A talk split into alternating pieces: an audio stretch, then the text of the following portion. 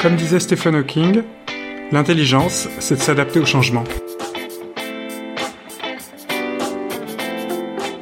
Vous écoutez Think and Fight, le podcast. Je suis David Sabatier, avocat et associé du cabinet 1862 et fondateur du think tank Think and Fight qui réunit des experts reconnus en droit, en fiscalité, en économie, en ressources humaines, en financement et en analyse financière afin d'anticiper les conséquences de la crise du Covid-19 et de produire des recommandations concrètes et directes pour les entreprises. Aujourd'hui, je reçois avec Marie Hombrook du cabinet Atorus Executive Franck Rimbaud, directeur juridique social du groupe Air France.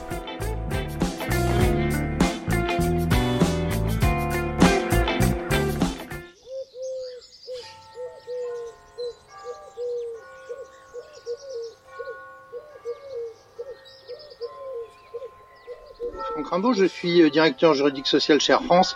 Donc mon parcours, j'ai fait des euh, études de droit, euh, d'abord dans un premier temps, à Montpellier, puis ensuite à Paris 2, à Sas.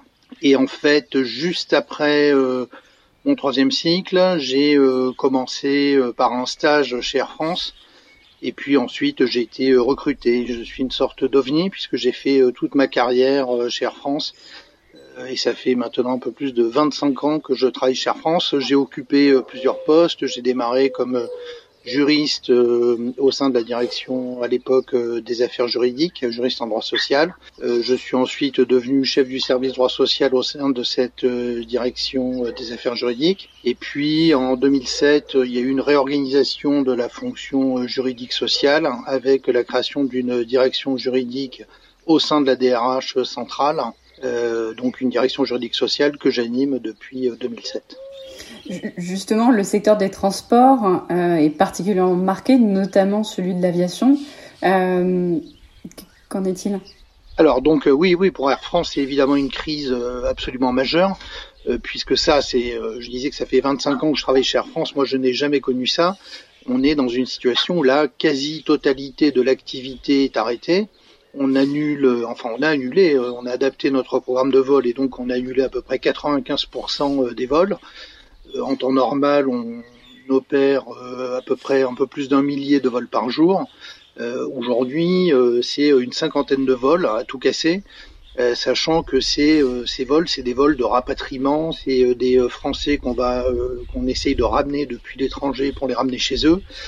donc c'est vraiment une situation de crise, une situation euh, euh, tout à fait inédite. Hein. Voilà. Et donc l'entreprise aujourd'hui est totalement arrêtée en fait. Hein. Euh, donc Air France c'est 45 000 collaborateurs, c'est 45 000 personnes qui aujourd'hui sont en activité partielle, en chômage partiel. Hein. voilà, il y a encore quelques personnes, notamment des personnels navigants, des gens qui travaillent à l'exploitation ou à la maintenance, qui continue à travailler pour euh, euh, pouvoir opérer les quelques vols euh, qu'on continue à réaliser. Mais pour tout le reste, tout est arrêté. C'est c'est complètement inédit. ce qui ce qui ce qui est vrai et ça s'est confirmé cette fois-ci encore, c'est que à chaque fois qu'il y a une crise importante, il y a une cohésion extraordinaire de l'entreprise. Enfin, là, il n'y a eu aucune difficulté euh, ni avec les représentants du personnel, ni avec les salariés, ni avec les organisations syndicales. Tout le monde a fait preuve euh, à la fois de responsabilité. Donc il y a eu évidemment une inquiétude hein, partagée, mais en tout cas beaucoup de compréhension de la part des représentants du personnel et aussi euh, beaucoup d'engagement. C'est-à-dire que dans ces périodes de crise, ça a été le cas lorsqu'il y a eu par exemple la, crise neige en 2009, euh, le 11 septembre, l'épisode du volcan islandais. Dans ces situations de crise, il y a toujours beaucoup d'engagement, beaucoup de cohésion euh, des salariés d'Air France. Et là, ça s'est confirmé cette fois-ci encore. Donc, euh, les salariés ont accepté ce passage en activité partielle, enfin très très partielle, hein, sans que ça pose vraiment de difficultés. En tout cas, socialement, il n'y a pas eu de, il n'y a pas eu de sujet. Et c'est une, c'est une interface que vous avez, comment c'est organisé en fait? Comment vous avez communiqué auprès des salariés? Ça s'est fait par l'intermédiaire des, c'est un dialogue avec les syndicats. C'est un, comment ça s'est organisé? Il y a eu un petit peu, euh, ça s'est organisé de façon un peu improvisée, hein, en tout cas au début. Enfin, tout le monde a essayé de s'adapter à la situation. ça s'est fait de façon assez naturelle. Il y a en effet des représentants du personnel, mais ça s'est quand même euh, beaucoup fait euh, grâce au management, hein, grâce aux, responsables de l'entreprise qui ont, euh, en tout cas j'espère, je, crois, hein, euh, bien communiqué vis-à-vis de leurs collaborateurs, des équipes, enfin etc. Euh, ce qui là est nouveau, c'est par rapport à ce qu'on a pu connaître précédemment. Hein, c'est, euh, c'est en fait c'est le management par euh, WhatsApp ou par euh, conf call. En fait, tout le monde passe son temps dans des conférences téléphoniques, sur des groupes WhatsApp, hein, expliquer ce qui se passe, partager des informations. Voilà. Donc c'est vrai que les outils modernes aident beaucoup dans ce genre de situation parce que euh, c'est vrai que tout le corps social est totalement atomisé, hein, les gens sont euh, chez eux, euh, un petit peu coupés des équipes avec lesquelles ils travaillent habituellement, et donc il a fallu trouver des nouvelles façons de communiquer, des nouvelles façons d'apporter de l'information, mais ça fonctionne. Je pense que globalement, les gens ont un bon niveau d'information. On a aussi après des outils hein, qui sont évidemment les mails, les sites intranet, euh, les gens ont une grande facilité, enfin peuvent très facilement se connecter depuis chez eux, euh, suivre l'actualité de l'entreprise euh, sans difficulté. Là, je m'adresse au, manager, en fait, Franck Rimbaud. Euh, c'est vrai que c'est des questions qu'on se pose souvent. C'est comment euh, réussir à manager ces équipes à distance. Est-ce que tu as peut-être des conseils euh, J'ai une idée en tête, hein, notamment sur le fait de voir les gens, parce que quand on dit souvent que le, le non-verbal, c'est quand même 80% de la communication. Est-ce que toi, en tant que manager, tu as des astuces très concrètes ou des solutions que tu as mis en place pour tes équipes? Non, non, nous on a euh, depuis longtemps hein, une vraie politique d'encouragement du télétravail. Euh, d'abord pour une raison assez simple, hein, c'est que le siège d'Air France est à Roissy euh, et donc pour beaucoup de collaborateurs, notamment nos jeunes collaborateurs, c'est pas toujours une très grande partie de plaisir que de faire des allers-retours entre Paris et Roissy, que ce soit en RER, en voiture dans les bouchons, enfin etc. Donc on a euh, depuis longtemps une politique d'encouragement du télétravail. Et là, c'est vrai que cette crise, euh, enfin, heureusement que les outils de télétravail existent, hein, euh, et je pense que ça aura aussi des conséquences sur le développement du télétravail. Je, crois qu'après ce qu'on est en train de vivre, plus personne ne pourra dire que le, le télétravail ne fonctionne pas. voilà, donc il y a tout un tas de choses qui semblaient absolument impossibles à faire auparavant, euh, en télétravail, en tout cas qui dans l'esprit des gens pouvait être des vrais obstacles euh, au développement du télétravail. Là, je crois qu'ils sont totalement euh, annihilés par ce qu'on est en train de vivre. Une fois qu'on sera sorti de cette crise et qu'on repassera dans un mode un petit peu plus normal, je pense que ça aura beaucoup, beaucoup changé le comportement des gens, l'attitude qu'ils peuvent avoir vis-à-vis du, télétravail. Et je crois que il y aura oui une modification profonde dans le rapport des gens euh, au travail, au travail au bureau, au travail chez eux, enfin etc. Euh, heureusement que cette crise, si je puis dire, intervient aujourd'hui où on a des moyens de communication qui nous permettent de travailler à distance, sans quoi l'onde de choc aurait été sans doute bien supérieur, parce que par téléphone, où il y a encore 20 ans, ça aurait été beaucoup plus compliqué de travailler à distance. Donc c'est vrai que c'est vrai qu'aujourd'hui c'est un peu la révolution du télétravail qui avait déjà commencé. Est-ce que vous mettiez, vous aviez déjà mis en place une, une forme de, de, de télétravail? Est-ce que les, les, gens, il y a des groupes comme Orange par exemple où, où ça a été mis en place où il y a des gens qui travaillent de chez eux une partie de la semaine. Chez SAP, je sais aussi qu'ils font, qu'ils font beaucoup ça. Euh, est-ce que chez Air France, ça arrive que les gens travaillent un peu de chez eux? Est-ce qu'il y avait déjà une forme de flexibilité ou c'est quelque chose que, que vous développez un peu plus brutalement de ce fait aujourd'hui ou comment ça s'est passé? Non, non, c'est très vrai. Alors ça, c'est des euh, choses dont on est convaincu depuis longtemps hein, sur euh, l'efficacité du télétravail, le fait que c'est un moyen, euh, d'améliorer la productivité. donc l'efficacité du télétravail, ça on était convaincu. Là, je crois que vraiment la, leçon qu'on retire de la crise du, coronavirus, c'est le fait qu'on peut faire tout un tas de choses qu'on pensait inimaginables auparavant après cette crise, je pense qu'on aura compris qu'on est capable de faire des choses qu'on ne pensait pas être capable de faire auparavant. Comment vous, j'ai envie de vous poser cette question parce que je l'ai posée à, à Laure Lavorel hier, qui est, qui est l'ambassadrice des directeurs juridiques, qui est présidente de, du cercle Montesquieu, qui a 450 membres directeurs juridiques de grands groupes. Et, euh, et je lui posais cette question qui est une question difficile, qui est la question de comment on fait pour décider pour les autres quand on doute. Il y a malgré tout des réponses techniques. Hein. Enfin, je pense qu'il faut euh, il y a des hard skills qui permettent d'apporter un certain nombre de réponses à des questions. Mais ensuite, dans les soft skills, il y a, je pense, ces deux points. Enfin, en tout cas, moi, c'est le, petit retour que j'ai après ces, quelques semaines de crise, c'est un, avoir du bon sens qui est le premier truc, et c'est ce que les managers attendent. Hein. Ils attendent pas des solutions juridiques très compliquées, ils attendent au contraire des choses simples, efficaces. Et euh, deuxièmement, euh, avoir la capacité à capter un petit peu en avance euh, ce que va être l'évolution ou l'attitude de l'État, de l'administration face à ces difficultés. Ben ça c'est sûr, moi en tant que recruteur, ce que je peux vous dire aujourd'hui, hein, quand on cherche un directeur juridique, les clients, ce qu'ils attendent, c'est évidemment la partie soft skills et qu'elle soit validée, mais aussi et surtout, ce que tu dis, c'est la partie soft, c'est la manière d'appréhender les situations, la manière de gérer, la manière aussi de communiquer en interne et en externe. C'est vraiment ça qui est attendu aujourd'hui. Donc c'est intéressant d'avoir euh, ton point de vue sur les soft skills. Je pense que sur la médiation, alors c'est un sujet, je sais, qui est très cher à vous deux d'ailleurs. Hein, ça c'est, euh, euh, pour la petite histoire. Donc oui, David a une, activité de médiation et en fait Franck a mis en place euh, une grande partie de, il a réduit énormément de contentieux grâce à la médiation. Peut-être que vous voulez en parler tous les deux un petit peu, ça peut être intéressant parce que vous avez on a, on a vraiment le, bien, les deux aspects euh, de, de la médiation. Ça peut être intéressant qu'on échange un peu dessus, non? Ouais, moi je, je suis pas très médiation sociale parce que j'en ai, pas fait beaucoup puis je fais pas trop droit du travail. Moi c'est plutôt de la médiation euh, dans le cadre de soit des conflits entre actionnaires, soit des partenaires euh, commerciaux. Euh, souvent avec une connotation un peu internationale dans des contrats internationaux parce que on fait des médiations en anglais en français.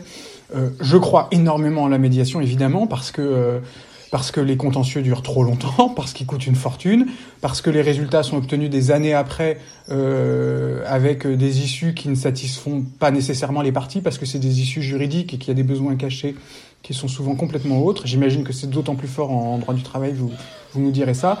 Euh, moi, les médiations, c'est vraiment ce que je recommande dans la plupart de mes dossiers. Je transige quasiment 80% de mes dossiers, soit avec le confrère euh, ou la consoeur, soit en poussant au maximum les parties à, faire une médiation avec euh, du coup un tiers médiateur, soit j'interviens en qualité de médiateur, mais en tout cas les médiations ça aboutit quasiment tout le temps. Donc je, aux États-Unis, en Angleterre, c'est mis en œuvre. Euh, je veux dire, aux États-Unis, il y a quasiment aucun contentieux qui est jugé. Il y a des, des accords transactionnels qui sont trouvés dans la majorité des cas. Il y a même des gens qui sont spécialisés dans des, des, avocats qui se sont spécialisés dans l'activité de, de, en forme de médiation, qui sont des closers, qui, qui font du deal, quoi, hein, qui sont là pour trouver des deals, trouver des accords, permettre un rapprochement là où il paraît être impossible. Et le rapprochement, c'est pas toujours de couper la poire en deux. Moi, c'est, je dis qu'il faut jamais couper la poire en deux. Le rapprochement, il se fait par rapport aux besoins cachés aussi. Donc moi, je crois énormément en la médiation. Maintenant, Franck, vous pouvez sans doute nous éclairer aussi sur la médiation sociale, que pour le coup, je connais pas du tout. Alors, ben, tout ce que vous avez dit, David, sur la médiation s'applique à la médiation sociale, et je partage totalement euh, tout ce que vous avez dit. Donc, nous, on a mis en place, en effet, euh, et je crois qu'on est, euh, enfin, on est la première entreprise de France à l'avoir fait, hein, un dispositif de médiation conventionnelle des litiges individuels du travail, c'est-à-dire les litiges qui normalement sont de la compétence du Conseil de prud'homme, c'est-à-dire des collaborateurs qui alors ça peut sembler étrange dans beaucoup d'entreprises, hein, mais chez France, il y a très très peu de turnover et donc les euh, gens, enfin l'immense majorité du contentieux qu'on a, euh, du contentieux prud'homal, c'est avec des collaborateurs qui sont toujours à l'intérieur de l'entreprise, ce qui est sûrement une différence avec beaucoup d'autres entreprises dans lesquelles les gens généralement vont au prud'homme après avoir démissionné ou après avoir été licenciés.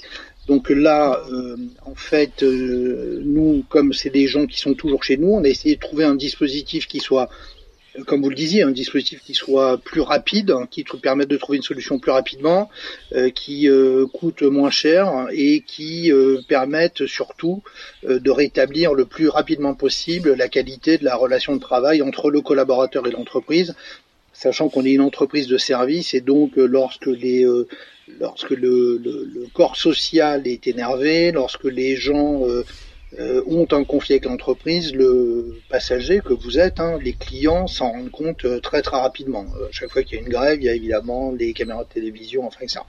Bon, donc on a essayé de trouver un dispositif qui permette de d'apporter une solution différente à ces crises. Hein. Et donc, on a mis en place un système de médiation, donc avec des médiateurs professionnels, hein, qui ne sont pas des euh, gens d'Air France, c'est des gens extérieurs à l'entreprise qui euh, généralement euh, sont des médiateurs qu'on a pu pratiquer dans des médiations judiciaires des gens dont on a pu mesurer et apprécier les qualités.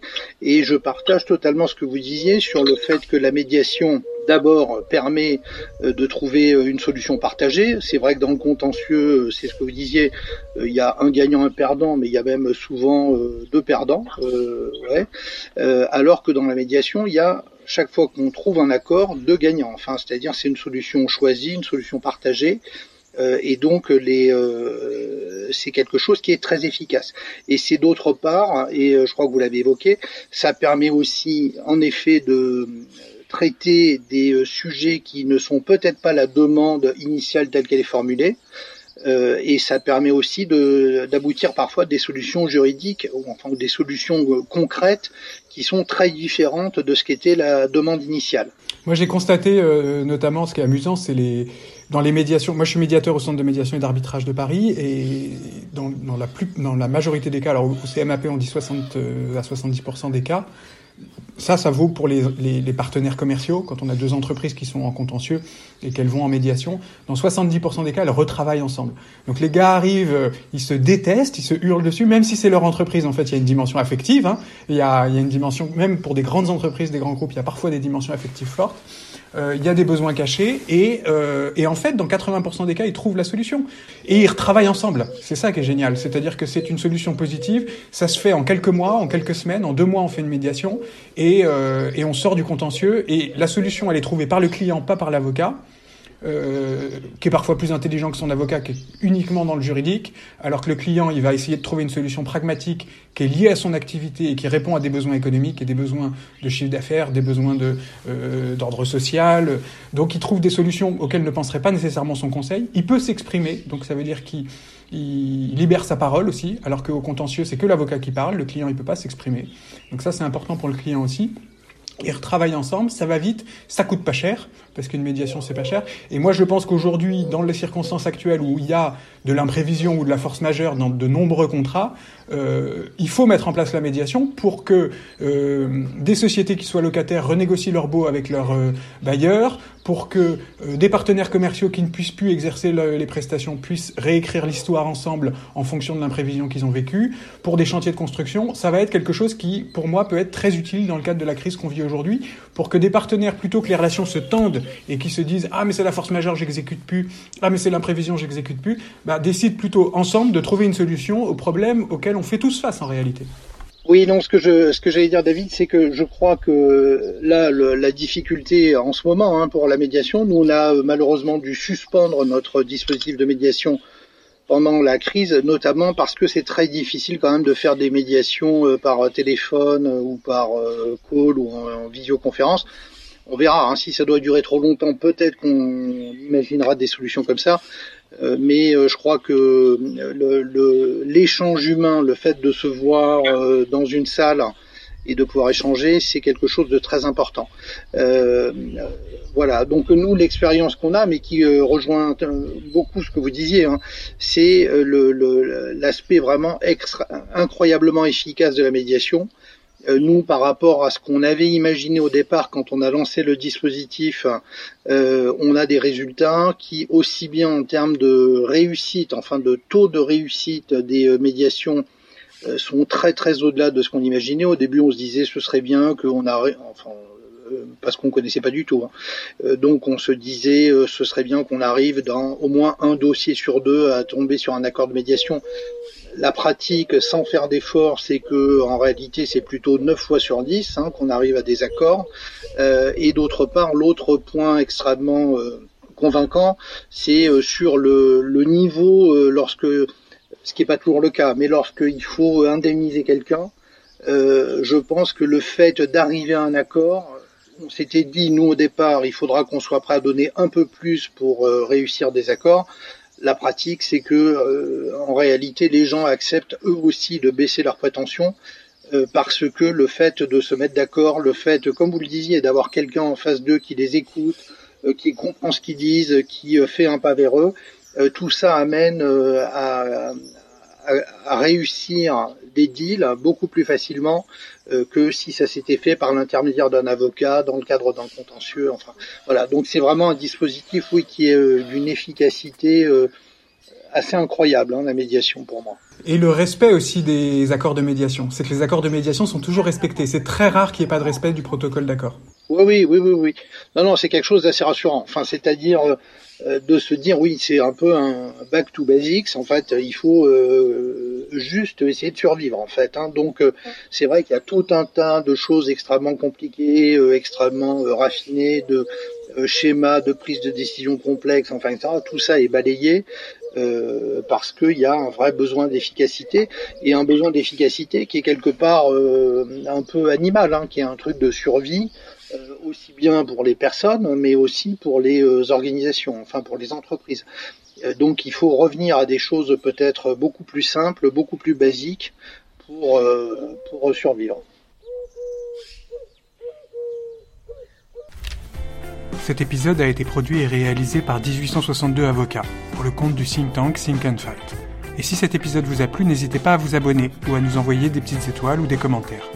Et vous pouvez toujours m'envoyer un mail à sabatier, s a b a t i e r 1862-du6legal.com.